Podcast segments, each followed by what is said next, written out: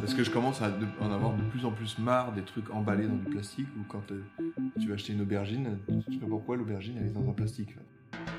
On dit qu'en 2025, il n'y aura plus d'eau. Est-ce que t'as vu ce que ça fait un citadin quand tu le mets en pleine nature? Je sens quand même en moi que j'ai une mission à accomplir. Allez, c'est parti.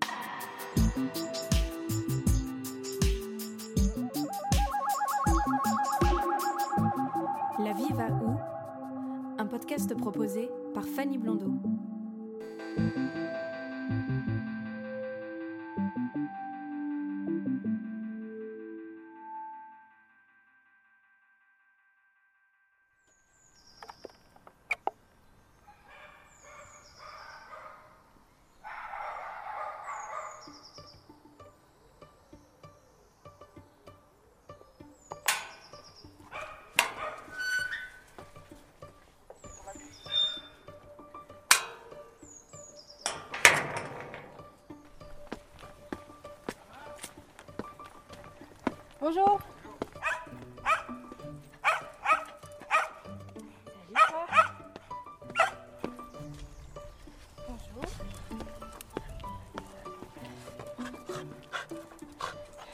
Pensais que tu n'avais qu'un chien. Pleine expansion. Bonjour. Tu vas bien? Ça va et toi? Oui, ça va.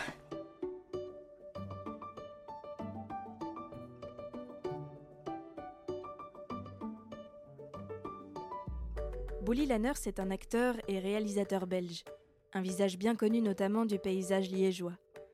Ce que vous ne savez peut-être pas, c'est que Bouli est un grand amoureux de la nature, un homme désireux de transmettre, d'apprendre, et qui, quand on le rencontre la première fois, vous donne la sensation que vous êtes amis depuis longtemps. Un matin d'avril, je l'ai retrouvé chez lui, où il vit avec sa femme Élise et leurs deux chiens, Gibus et Texas. Je n'ai pas donné rendez-vous à Bouli pour parler de cinéma, mais de son petit paradis de verdure sur les hauteurs de la ville de Liège. Depuis plus de dix ans, Bouli et Élise travaillent leur jardin, leur potager, et préservent leurs petits bois qu'ils ont achetés pour empêcher les constructions et sauver la nature autour de chez eux et de leurs voisins. Épisode 19 Au bois de Bouli.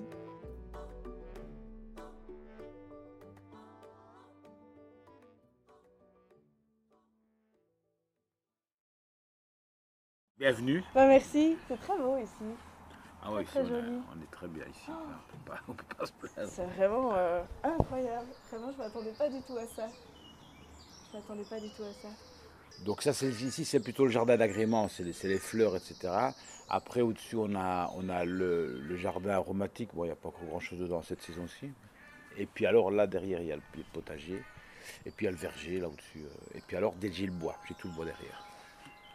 Et t'as mis combien de temps à, à mettre en place tout ça?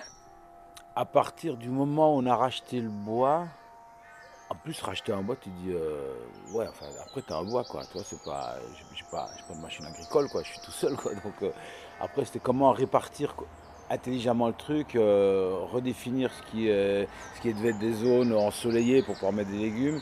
Une fois que j'ai racheté le bois, il a fallu 4 ou 5 ans, mais de manière in- intense quand même, pour vraiment arriver à restructurer tout le terrain. Parce que j'ai racheté 4 terrains euh, que j'ai annexés aux miens. Donc il faut, redéfinir les frontières, parce qu'évidemment, chacun marque la frontière de son terrain avec celui du voisin. Donc c'est là qu'il y a plus de, de murets, de, de rembards, de piquets, de trucs de merde et tout. Il faut, il faut rééquilibrer les terrains. Et puis après, c'est redéfinir ce qui va. Donc recouper des arbres, parce qu'il y avait un bois là au-dessus, mais qui était un bois d'érable, une sycomore qui avait poussé, qui avait filé. C'était tout défriché, dessouché pour redégager des terrains, faire des terrasses et puis replanter une forêt de ce côté-ci. Euh, et donc là au-dessus maintenant, il y a le potager et il y a du soleil. Voilà. Et là on est en train de préparer. euh, la dernière étape, c'est euh, faire les citernes d'eau en suffisance, avoir 15 000 litres d'eau. Le, seul problème ici, c'est qu'on n'a pas de, il n'y a pas, il a pas de source. On est sur du, sur du schiste et puis sur du grès, donc c'est une colline très stable. Mais par contre, il n'y a pas eu toute source. Donc euh, je vais faire tout un système de récupération des eaux du toit pour avoir 15 000 litres. Et ça, c'est les travaux qu'on est en train de terminer. C'est les derniers travaux qui me permettront du coup d'arroser euh, le potager Et puis je mettrai toute une, r- une rangée de panneaux solaires une fois que la serre sera faite, parce qu'il y a une serre aussi, il y a poulailler qui vont venir. Et surtout, je ne reverse pas euh, le. Je, je rebalance pas mon électricité dans le circuit pour me le racheter après, parce que c'est ces transferts d'énergie qui sont complètement cons et qui, qui- qui ont- qui sont aussi énergivores. C'est je mets euh, tout en 24 volts. Il n'y a pas de législation sur 24 volts. Comme j'habitais sur un bateau pendant 20 ans, j'avais toute mon installation en en 12 et en 24 volts, donc ça va alimenter les pompes, la chaleur et tout ça, tout ce qui va permettre à la, à la serre et à tous les, aux légumes, à la pompe pour amener l'eau au-dessus, pour, pour être tout à fait autonome. Quoi. Et euh, j'allais te demander si t'avais toujours vécu ici, mais t'as vécu dans, sur un bateau avant. Ouais, il y a 10 ans qu'on est là. Il y a 10 ans qu'on est là. Avant- Ah oui, en 10 ans, t'as fait tout ça? Ah ouais, même bien plus, parce que quand on est arrivé, tout était à l'abandon, donc il a fallu même. On voyait pas le terrain, en fait, on savait pas où le terrain allait, c'est-à-dire. Il y avait des arbres jusque-là, on a redécouvert les essences d'arbres qu'il y avait derrière, on a redécou- redécouvert les chemins. Au-dessus, là, on voyait pas, c'était des, des, des, terrils de ronces euh, et d'okuba qui avaient poussé à, à foison. On n'avait pas accès au bout du terrain, on ne savait pas où était la limite du terrain. On la savait sur plan, mais on ne savait pas euh, très exactement où elle était. Donc il a fallu tout petit à petit. Oui, pour arriver à ça, il a fallu 11 ans quand même.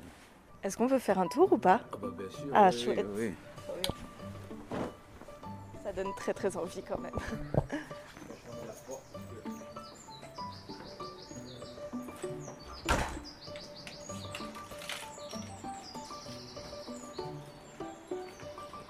Allez les gars.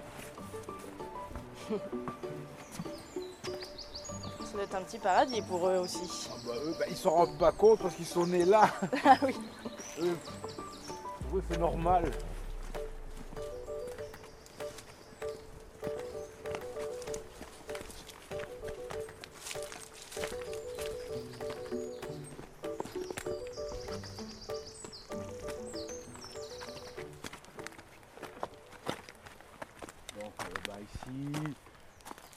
On a le verger maintenant. J'ai dû recouper tous les arbres des voisins qui revenaient devant. Euh, C'était sombre, il n'y avait pas du tout de lumière ici.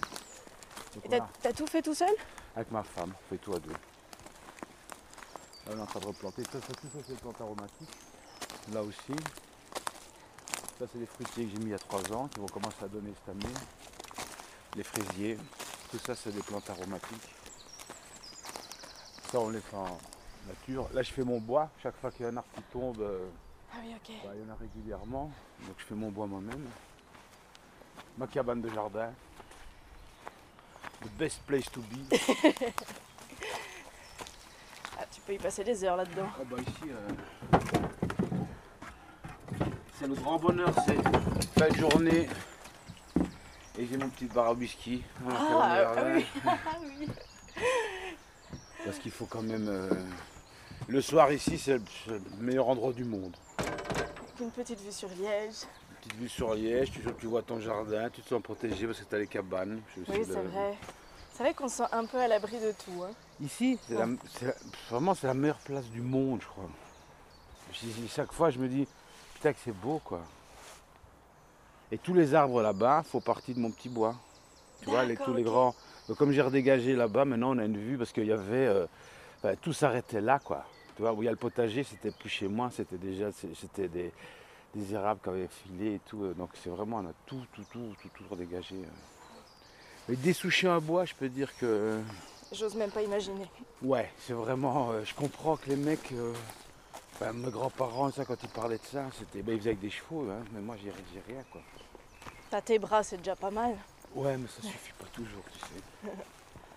Donc, ça, ici, c'est tout un verger, mais avec des fruits traditionnels, des pommes, Ah, des pommes. poires et des prunes et des mirabelles. Et puis là, au-dessus, j'ai mis des figuiers, et des essences plus exotiques, figuiers, abricots, kaki et pêche. Parce qu'ici, on a le soleil plein sud. Tu vois, là, il y avait des, il y avait des charmes. Je les ai retaillés, j'en ai refait des haies pour Ouais. faire des bocages. Je remettre des haies pa- partout. Euh, parce que ça, on a beaucoup de vent d'est pour le moment, ce qu'on n'avait pas avant. Ici, on est plein sud, ce qui fait que le bois fait un piège à chaleur. Et donc ici, il fait très très chaud. Dès qu'il y a un peu de soleil, ici, il fait, mais je sais pas moi, 10 degrés de plus que là-bas.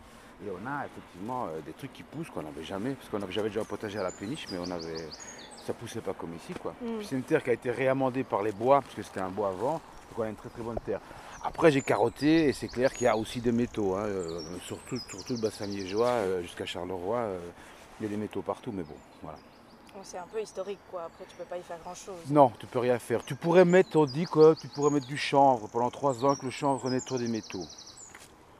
Mais à mon âge, j'ai pas envie. oh, Attends, encore trois ans, je mange un peu de métal, voilà. Écoute, si c'était que ça, Ouais, voilà, vrai c'était que ça. Ici, il y avait un il a fallu ben, remonter toutes les terres, tous les piquets, les- ben, tout tout seul. Et d'abord dessoucher, ça c'est toutes les souches du bois. Les enlever, les arracher, les porter, euh, fais-toi la baramine, tu vois. Ça c'était dur. Parce que toi j'ai encore deux souches là-bas qui vont petit à petit crever dans le sol et qui, vont réamender euh, le sol. Mais celles-là, j'arrive plus à les enlever, j'ai plus la force. bon, elles vont peut-être quand même nourrir la terre. Que, Elles vont de toute façon nourrir la terre. Je veux dire, quand tu as du bois mort dedans, mais tu vois, tout, tout ça, c'était les souches.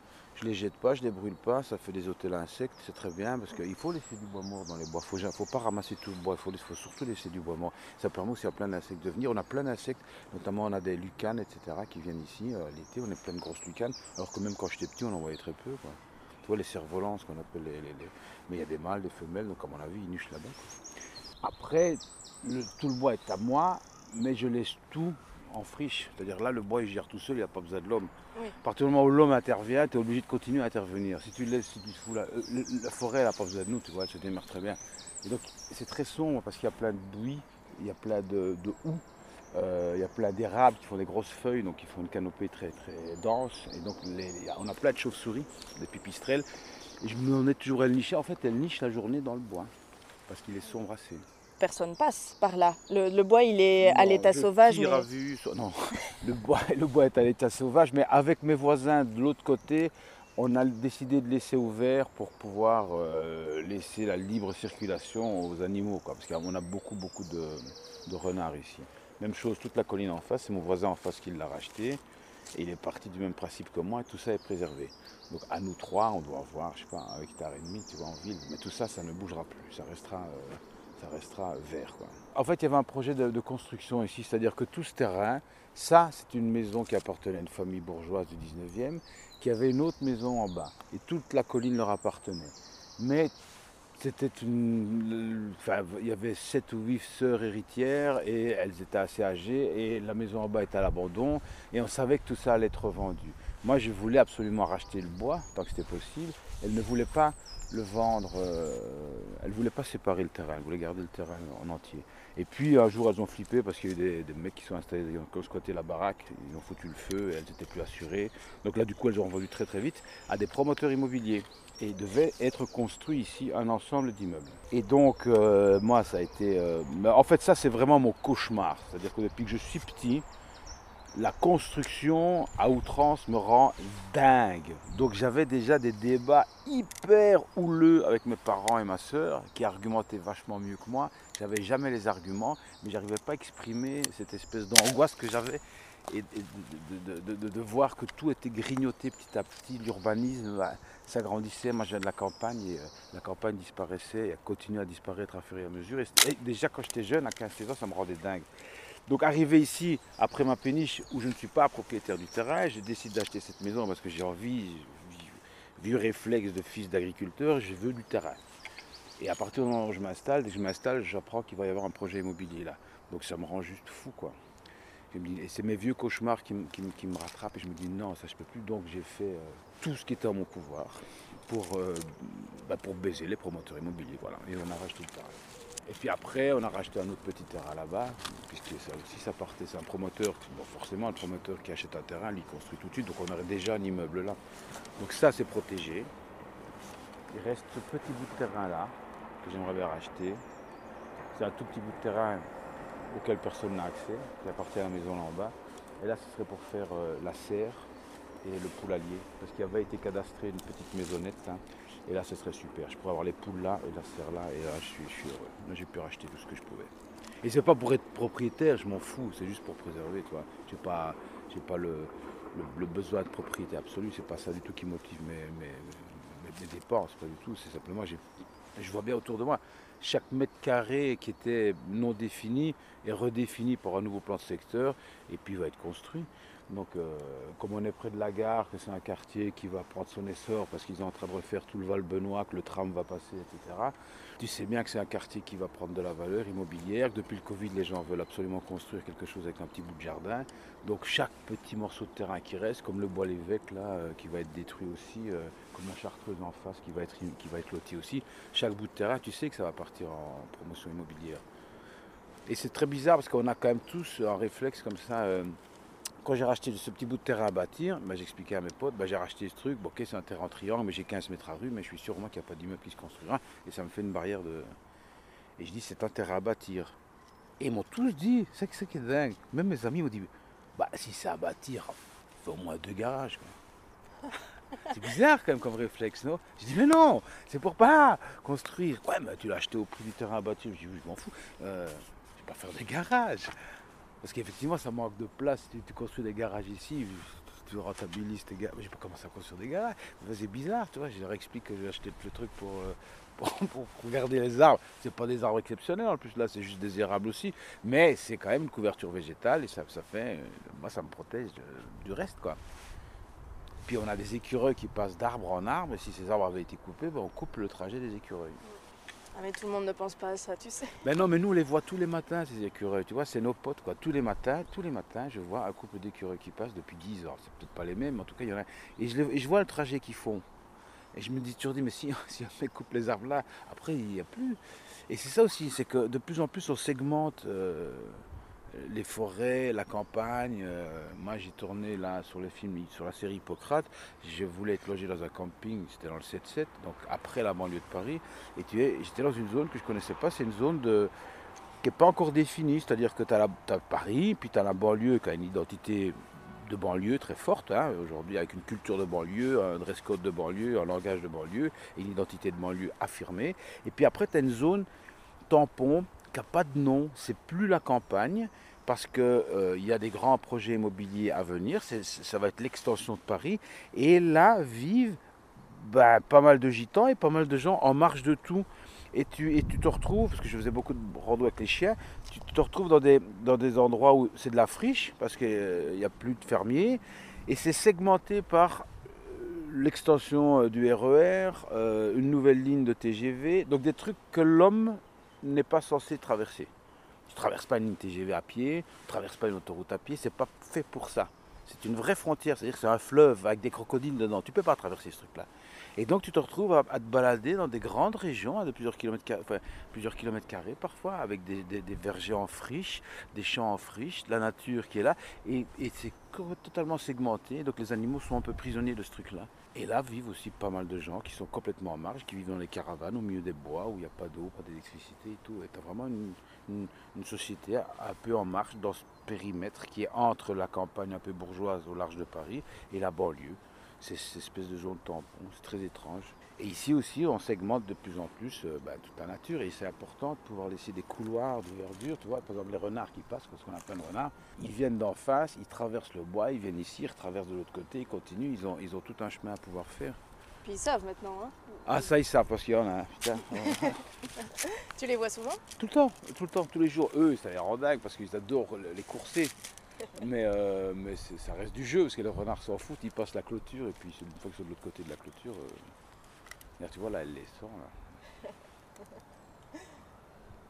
Hein, cocotte, tu sens les renards? Hein? Ouais. Et tu as toujours vécu à Liège?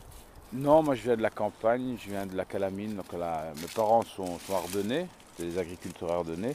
Et puis, mais, puis ils ont émigré à la Calamine, euh, donc à la frontière allemande, enfin aux trois frontières, Allemagne-Hollande. Mon père était douanier et ma mère euh, était ouvrière saisonnière en Allemagne.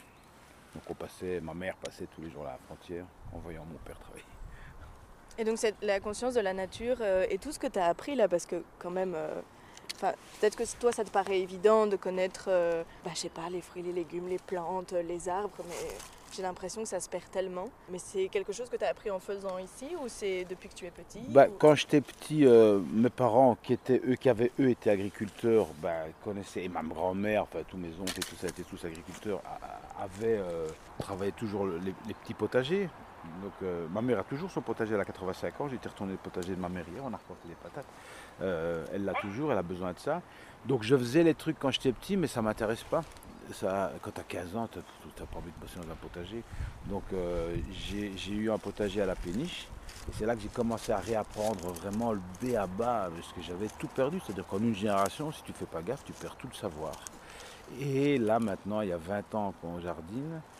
Ici, bah, maintenant qu'on a les 10 parcelles, qu'on fait des vraies rotations, c'est plus conséquent le travail et le rendement qu'on a ici que ce qu'on avait à la péniche. C'était plus vraiment pour euh, essayer les trucs. Ici, bah, avec mon épouse, oui, on est. euh, bah, ce matin, elle m'a réveillé. Un premier truc qu'on a fait, on avait réunion dans le jardin pour savoir euh, qu'est-ce qu'on allait mettre, parce que là, c'est des. Tu as, les épinards, mais derrière, c'est des- de la doucette qui monte en fleurs. Donc, on va l'arracher maintenant. On va récupérer les graines. Mais qu'est-ce qu'on met là, en sachant qu'après, il y aura ça là, qu'il y a des légumes qui ne vont pas. C'est-à-dire qu'il y a un tel savoir euh, que tu dois tout le temps apprendre. Il y a tellement de combinaisons possibles entre les légumes. Euh, il y a des légumes qui n'aiment pas des légumes, il y a des, légumes qui pompent beaucoup d'une certaine énergie, puis il y en a d'autres qui, redonnent des choses. Donc tu sais aussi qu'après ces légumes-là, c'est mieux de mettre ceux-là. Il y a des légumes qui apportent de l'azote, il y en a qui en retirent. Donc il faut essayer de chaque fois de bien équilibrer la chose. Et, euh, et ça, ça, il y a tellement de possibilités que tu- j'ai l'impression que c'est sans fin, quoi. Et donc on- tous les jours, tous les jours, tous les jours, avec Elise, on est tous les jours, on est dans le potager. On a chacun plus nos compétences. Elle, est très, elle est super balèze dans tout ce qui est euh, plantes aromatiques, euh, plantes médicinales, etc. Moi, j'ai plus de mal à, les repérer. J'essaye, j'essaye, donc je continue à. Et puis moi, je fais les autres trucs. Je fais le gros œuvre et puis je fais, moi, je fais les fruits, les arbres et, euh, et je fais les, les légumes euh, qui ne sont pas les légumes les plus, les plus fins. Elle aime bien faire les carottes, les betteraves blanches, tout ça, parce qu'il faut, il faut éclaircir. Vois, éclaircir, mais ça, me- ça- ça- ça me saoule toujours un peu. Donc voilà.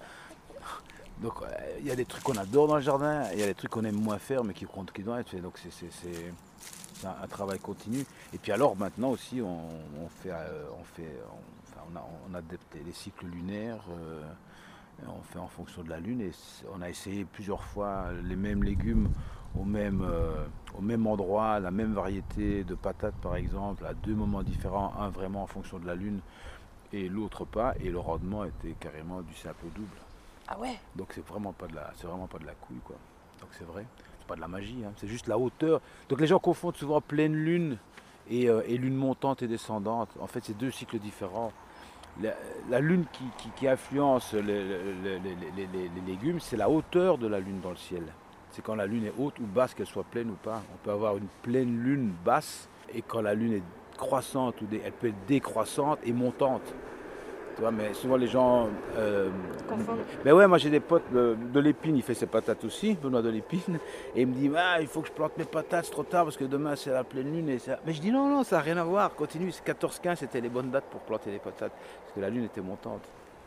C'est drôle. Enfin, c'est drôle. Ça s'apprend. Ben ça s'apprend, mais moi aussi au début je confondais les deux, tu vois, il y a, vraiment, il y a deux ans que j'ai capté le truc, je dis ah ouais d'accord, ça n'a rien à voir en fait. Je, parce que je comprenais pas, je dis putain, mais enfin elle est descendante, et puis elle est montante, et puis elle est décroissante, je comprenais pas. Donc ça, personne ne nous l'apprend. Donc il faut. Et ce qui euh, chagrine un peu, c'est que euh, maintenant qu'on commence à avoir un certain savoir, c'est qu'il n'y a personne pour prendre le relais. On n'a pas d'enfant. Et euh, mes neveux, mes nièces ne s'intéressent pas du tout à ça? Et je me dis, mais merde, qu'est-ce qu'on va faire avec tout ça quoi? Il serait bien que quelqu'un puisse prendre le relais, ou puisse, euh, moi j'ai envie de, transmettre au moins le peu qu'on sait. Parce que je pense que ça va être important de pouvoir euh, faire ça. Je pense que les années qui viennent vont être difficiles.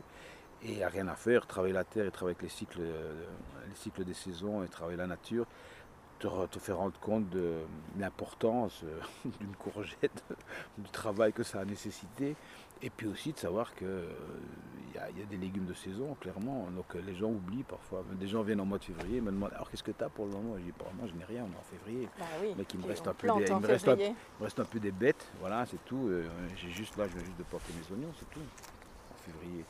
Mais on a quand même plein de légumes d'hiver. Et la prochaine étape, qu'on a commencé à, à faire, mais euh, qu'on va, rendre plus, plus efficace, c'est la conservation des légumes sans que ça nécessite d'énergie.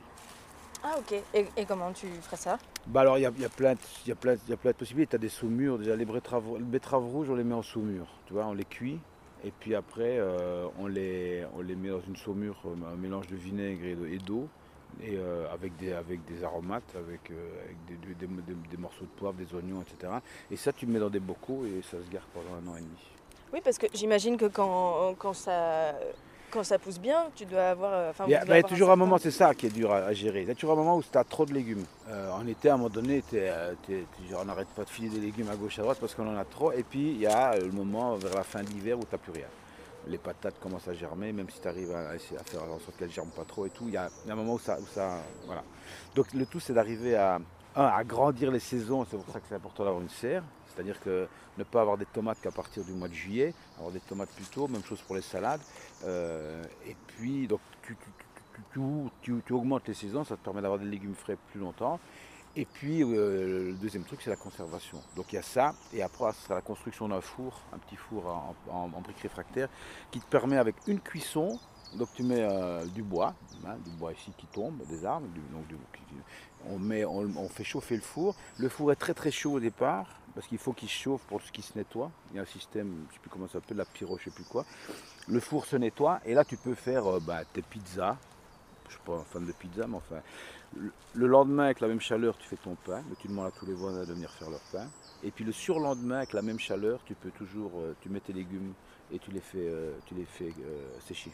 Hmm. Et après, tu les mets dans de l'huile ou dans des saumures et tout ça. Et donc, ça te permet de, conserver pas mal de légumes. Et puis, alors, il y a plein d'autres techniques, mais il y a une espèce de toute petite. euh, et un petit cursus à faire à, la région Wallonne où pendant une semaine, on t'explique comment vraiment euh, arriver à conserver. Et puis, il y a des légumes qui se conservent super bien. Parce chez ma grand-mère, il y avait une pièce qu'ils appelaient la, la chambre froide. C'était une pièce qui était au nord. Ma grand-mère n'avait pas de frigo, ni, ni de congélateur, ni rien. Donc, elle mettait sa viande sur un marbre par terre pour le garder. Et au nord, dans cette pièce froide, elle mettait euh, tous les légumes et tout ce qu'elle gardait.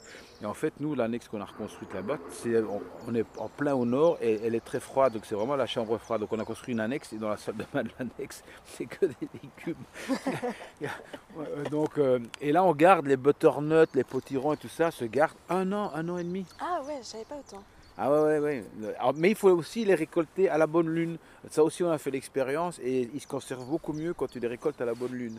C'est incroyable. Mais ça veut dire que parfois, moi, je suis en tournage et je me dis merde, c'est le jour où je dois mettre les patates. euh, tu vois, mais tu peux pas faire comprendre ça à ton agent, évidemment. Peux pas dire ah, je peux pas tourner parce que c'est le jour où c'est le jour où je mets les patates. On a que deux jours. Mais alors, du coup, je prépare le terrain et puis c'est Elise qui le fait. On se démerde. Oui, c'est ça, parce que quand même, des fois, quand tu es en tournage, euh, que tu joues, que tu réalises, ça prend quand même plusieurs mois. Et Ouais. donc, du coup, euh, bah, tu es obligé de laisser ça. Il y, a une- il y a des périodes où j'ai pas envie de tourner parce que là, maintenant, quoi, avril, mai, juin, tout pousse. Et euh, tu dois être là, enfin, je veux dire, là, ça pousse à vue d'œil. L'herbe, tout, mais les mauvaises herbes aussi, tu dois essayer de. Bon, les pissenlits, tout ça, c'est super, mais par exemple, les, les- les boutons d'or, là, ça, c'est la mer, c'est invasif. Donc, et surtout, ça, ça empêche les autres espèces de, de- de pousser. Mêmes choses, les renouées du Japon qui remontent de la gare, j'en ai un petit Ah oui, peu là ça, dans le bois. Bah, voilà, je les arrache. Il faut surtout pas qu'elles montent en fleurs. Donc là, il faut vraiment être là parce qu'en quelques mois, où il y, a, il y a trois semaines, il y a eu des gelées euh, tardives euh, et euh, mes fruitiers étaient en fleurs et donc j'ai passé une journée à les recouvrir. Tu vois, j'ai avec des voiles. Il faut être là, quoi. Donc, si- mais bon, comme j'ai de moins en moins envie de bosser, de toute façon, euh, j'arrive maintenant à essayer d'être là euh, au moment où c'est vraiment nécessaire. Oui, je comprends. Donc, par là, on peut plus passer après. ah, si. on peut surtout le pot du bois.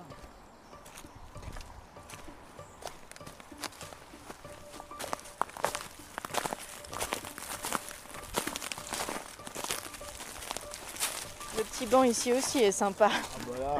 Les petits feux. En fait, on a plein d'endroits où on peut s'asseoir et regarder euh, tout. Enfin, je trouve que cette baraque, elle est incroyable parce qu'il y a au moins 10 endroits où tu dis, en fait, c'est ça la meilleure. Bah, je dirais, ça, c'est la deuxième meilleure place du monde, c'est celle-ci. Parce que le soir, là, on fait un petit feu et on, on- on boit des bières et on regarde ça. Qu'est-ce que tu veux de mieux, quoi? C'est vrai. C'est vrai que là, euh, C'est vrai, non ça pas déconne. Tout le monde me dit, là. ah, t'habitais sur un bateau, c'est con. Je dis, mais attends, mais viens voir où j'habite, mec. c'est- Tu peux pas, je peux pas changer ça. Je- moi, je veux plus bouger. Moi, je bougerai plus jamais.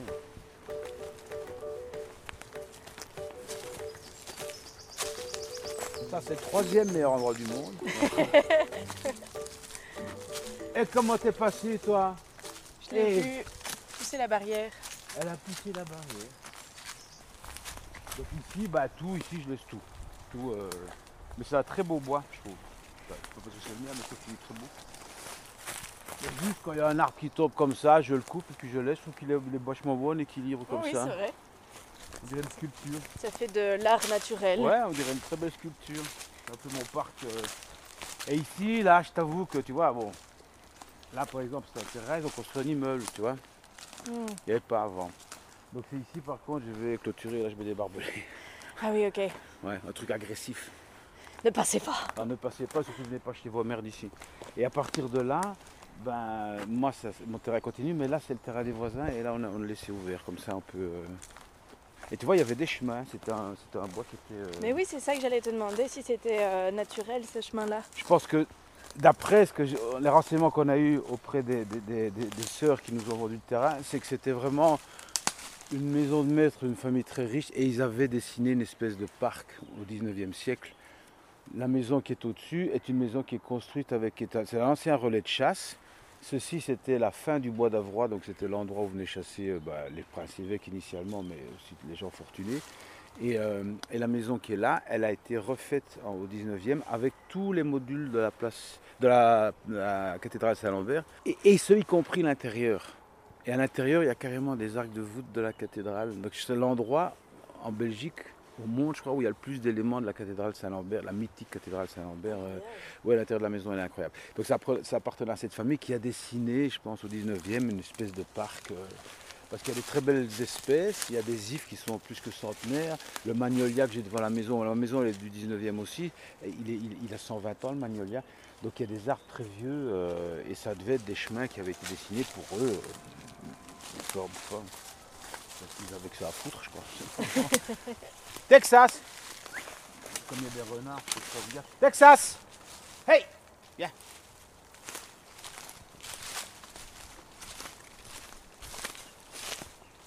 Et alors quand je suis arrivé, il y avait évidemment plein de mecs qui squattaient dans les bois. Il m'a fallu des, des, des semaines et des semaines pour euh, vider toutes les merdes qui avaient été déposées Ouais, ici.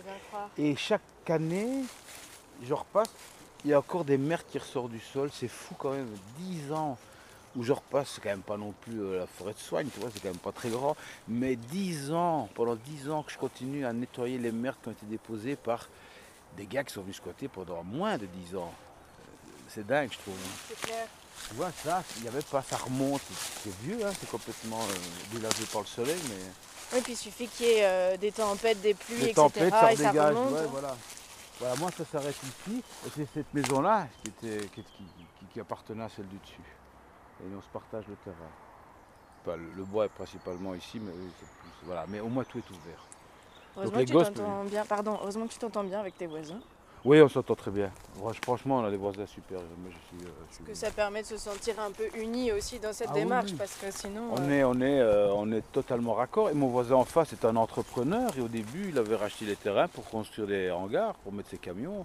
Et puis, je sais pas, il y a un déclic qui s'est fait. Et puis, il a racheté tout pour protéger. euh, et c'est un jeune entrepreneur. Donc, c'est un mec qui, qui a besoin, a priori, de- d'expansion, d'investissement. ça. Et puis, il en, a, il en a- eu assez vite marre. Il, il a réduit tout. Et il a racheté les terrains parce qu'il a pris conscience que pour ses filles, tout ça, c'était vachement important à la Comme quoi, on peut changer. Hein.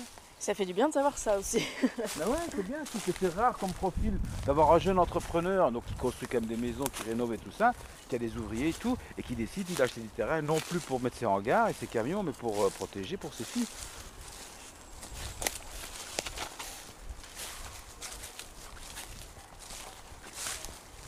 Tu vois, ça c'est un if, il est énorme.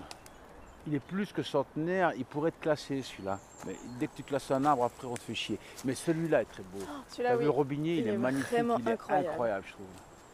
C'est On dirait que c'est le plus beau. sculpté, Ah, mais voilà, il y a une branche morte, mais je la laisse, elle tombera un jour, c'est sûr, mais c'est tellement beau ça. J'ai pas mal d'arbres qui sont morts sur pied aussi, mais je les laisse parce que euh, les piquets pêche j'adore et on a pas mal de piquets pêche ici. On, a, Ah ouais. on a des couples de piquets pêche. Tu vois, c'est beau, hein, on est en ville. La gare est là. C'est dingue. C'est vrai que c'est euh. hallucinant, ouais, en venant vraiment de la gare des Guillemins, qui est. euh, Enfin, on la, on la longe, quoi, Ouais, littéralement. Elle, est- elle est juste là, quoi. La ville est là. Donc, il y a- et ça restera une petite poche. Et les autres petites poches comme celle-ci, bah, elles ont tendance à disparaître parce que les riverains n'ont pas assez d'argent pour racheter tout et, qu'il y a des projets immobiliers qui sont plus puissants. Donc euh, elles vont toutes être amenées à disparaître. Or, ce sont des petits poumons de verdure au milieu de la nature, au milieu de la ville, et c'est vraiment important. Nous, on a, des, on a une ruche euh, on, ne récolte pas le miel, mais du coup, euh, parce qu'on avait des abeilles qui s'étaient installées dans notre, dans notre balcon et on se demandait ce qu'on allait faire avec ça. On a fait venir un mec, un apiculteur. Il nous a raconté la vie des abeilles pendant une demi-journée. On est été subjugués par le truc. On s'est dit, bah oui, on les laisse. Donc on vit depuis 11 ans avec des abeilles. Il nous explique qu'ici, il n'y a pas de pesticides en fait. Il y a des toutes fleurs, donc elles ont de quoi butiner toute l'année, mais surtout, elles sont mieux ici que dans certaines parties de la campagne où il y a, a de, la, a monoculture intensive avec beaucoup de pesticides et donc euh, elles, sont, elles sont moins impactées ici par toutes les merdes. Donc c'est important de garder ces petits poumons de verdure. euh, le fait qu'il y ait des pipistrelles en ville, je trouve ça super aussi. Donc, il doit y en avoir plein autour de nous qui sont en train de dormir. C'est beau, hein c'est super beau, hein c'est mignon. Je c'est- crois que j'ai déjà peut-être vu en c'est la, toute, mais la plus petite des, des- des chauves-souris, elle est classée ici. Elle a une toute belle petite tête. On dirait un petit peu Texas. T'as t'as la même, la même boucle que Texas. Texas Texas Venez Venez les gars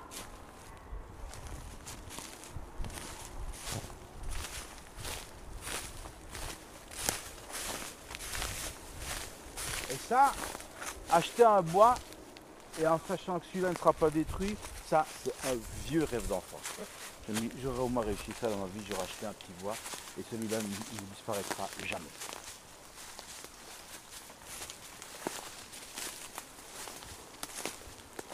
Tu vois, nos voisins, sont cool. Hein. Fabienne, elle fait son potager aussi.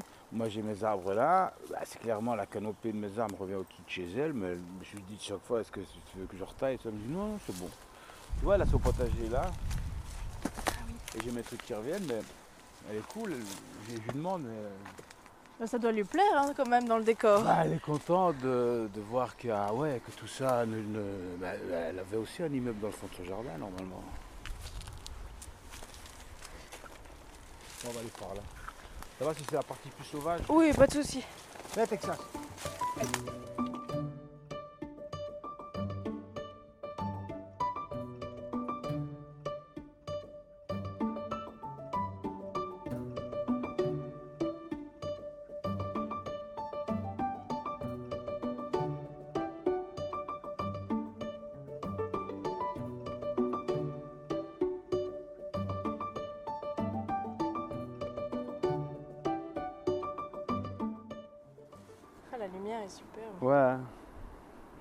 Moi j'adore maintenant, c'est que d'avoir aussi élargi un peu le terrain et d'avoir dégagé, ben on a des points de vue. Oui, c'est vrai que c'est. Parfois on est dans le jardin avec ma femme, on se voit pas. Elle est là-bas, moi je suis là. euh. Parfois on s'appelle, t'es où hein. Donc chaque, chaque endroit a un nom, tu vois. euh, Ah oui. pour- pour- je suis près de ça, je suis là. euh.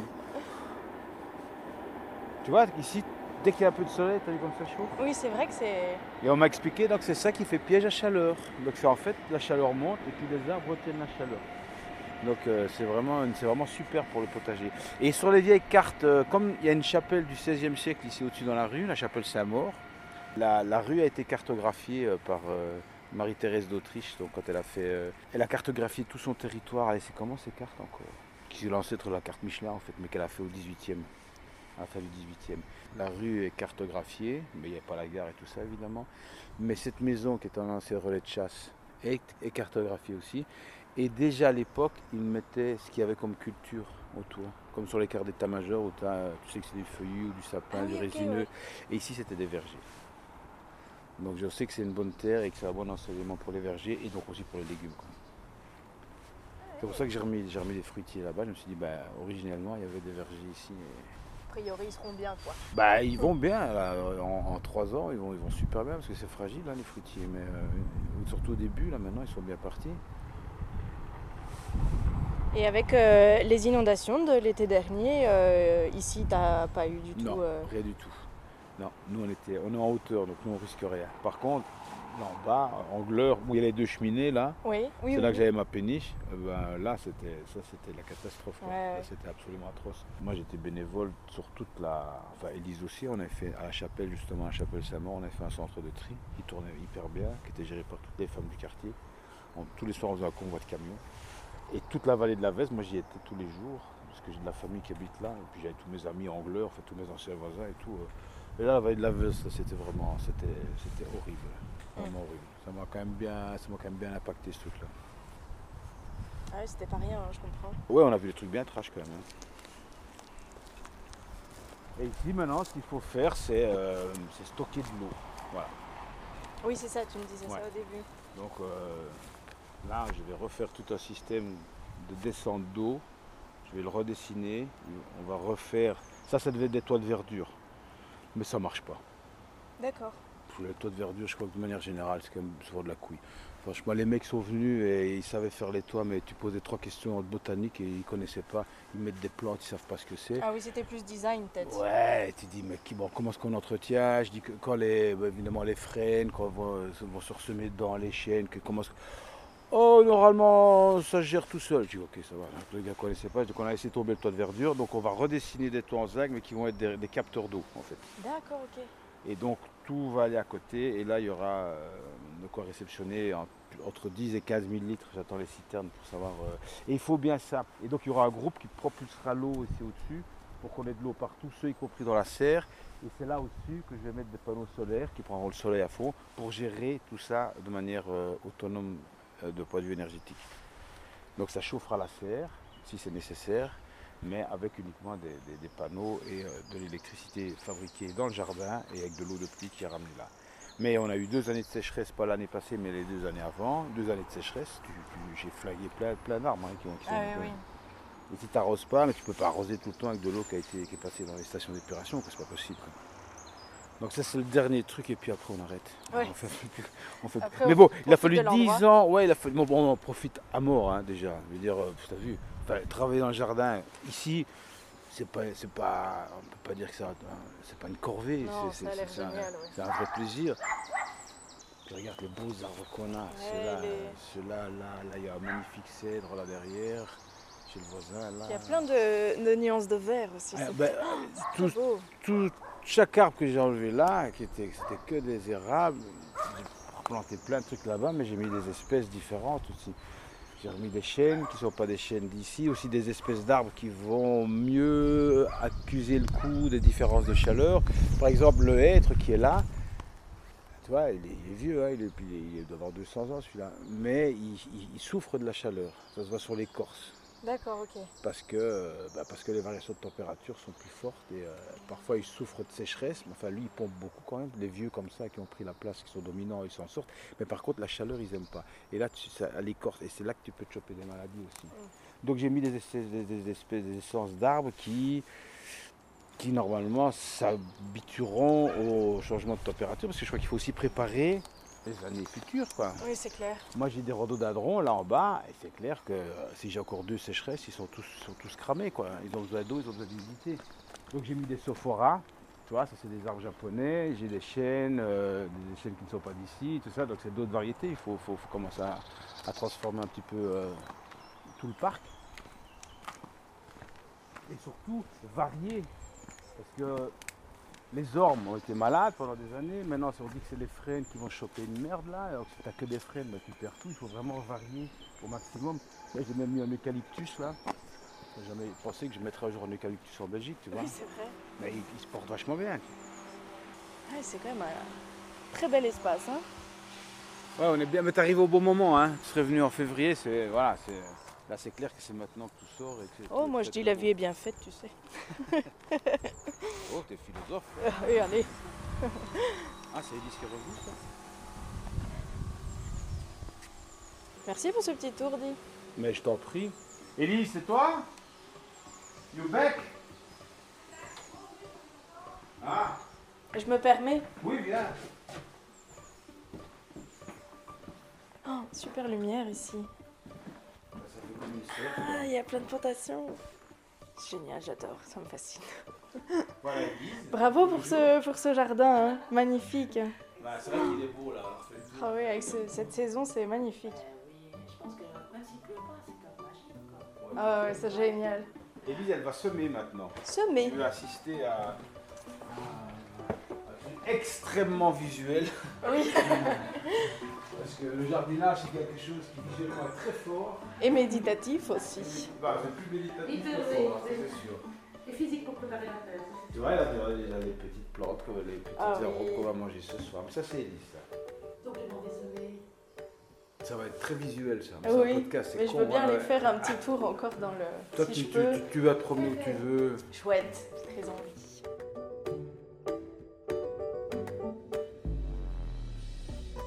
Tout grand merci à Bouli et Élise pour leur accueil et leur gentillesse. Si cet épisode vous a plu, n'hésitez pas à le partager, à suivre les pages Facebook et Instagram at lavivaou podcast ou à écrire à lavivaou at gmail.com. Quant à moi, je vous retrouve le mois prochain pour le dernier épisode de la saison. Alors, à très bientôt